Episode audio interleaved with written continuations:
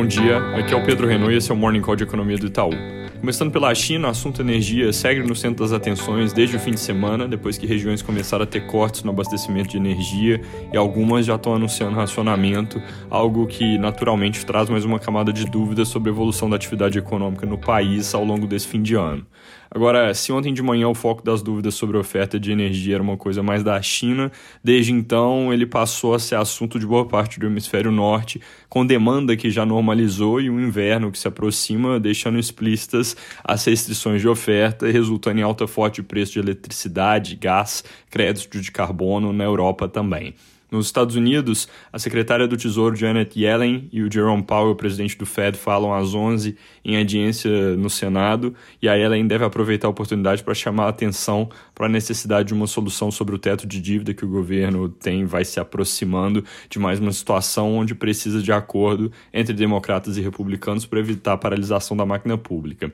O Powell, por sua vez, deve mostrar uma perspectiva de inflação ainda alta nos próximos meses, porque os gargalos de oferta vêm durando mais que o esperado, mas ressaltando que a lógica ainda é de alívio à frente. Aqui no Brasil, aquela história que nós comentamos ontem de prorrogação do auxílio emergencial continua ganhando corpo e vale comentar que a política do governo e parte do Congresso defendem não necessariamente uma prorrogação só até o fim desse ano, é, citando que vários países estão estendendo seus programas emergenciais até abril do ano que vem. É, obviamente, ignorando ao fazer essa comparação a situação delicada que o Brasil tem no fronte das contas públicas. Em tese, crédito extraordinário só pode ser usado para pagar o auxílio emergencial em situações de emergência, e a equipe econômica afirma que esse já não seria o caso devido ao recuo da pandemia. Mas, por outro lado, o ministro da Cidadania, que parece ser um dos capitães do movimento por novas rodadas, argumenta que a pandemia ela vai passando, mas os efeitos econômicos e sociais ainda não acabaram.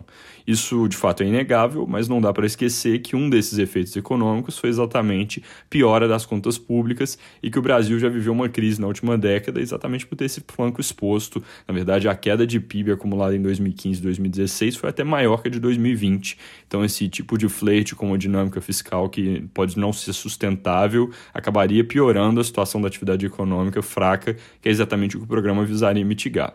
Importante comentar que a discussão de auxílio emergencial não exclui Bolsa Família ampliado ou vice-versa, são coisas que correm em paralelo. O auxílio provavelmente por fora do teto, via novo crédito extraordinário, enquanto Bolsa Família, pelo menos em tese, deveria ficar todo dentro do limite constitucional. Não preciso nem dizer, é muito importante ver como evolui esse assunto. Vindo para a pauta econômica, destaque de hoje a ata do Copom, que acabou de sair, que numa primeira leitura veio um pouco mais hawkish por alguns pequenos elementos, ou seja, com um tom mostrando mais propensão na margem a apertar a política monetária